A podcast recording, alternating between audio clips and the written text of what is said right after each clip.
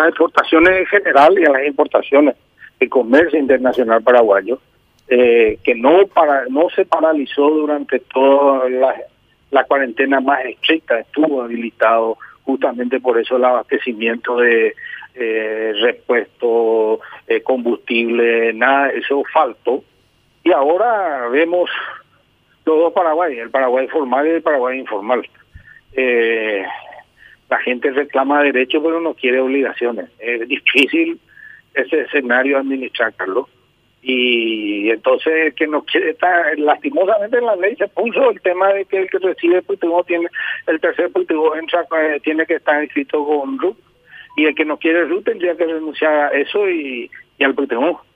Entonces estamos en un callejón complicado por cuestiones legales que no se pensaron en el momento de escribir la ley.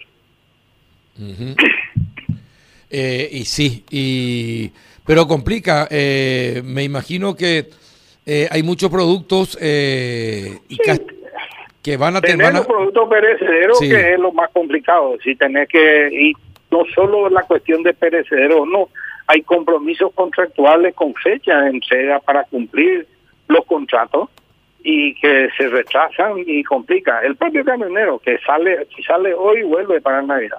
Si sale pasado mañana y a lo mejor ya pasa Navidad por el camino. Son cosas que no se piensa muchas veces cuando se implementan eh, condicionantes o se genera este tipo de conflictos. Sí, es cierto. Eh, y bueno, eh, ¿Y qué es lo que se podría hacer? Porque tampoco actúa la policía, no despejan las vías.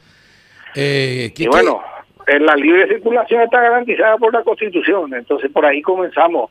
Eh, ¿Cuál es la ley que se cumple primero? Acá probablemente la ley de y en Parecer es la que más se cumple.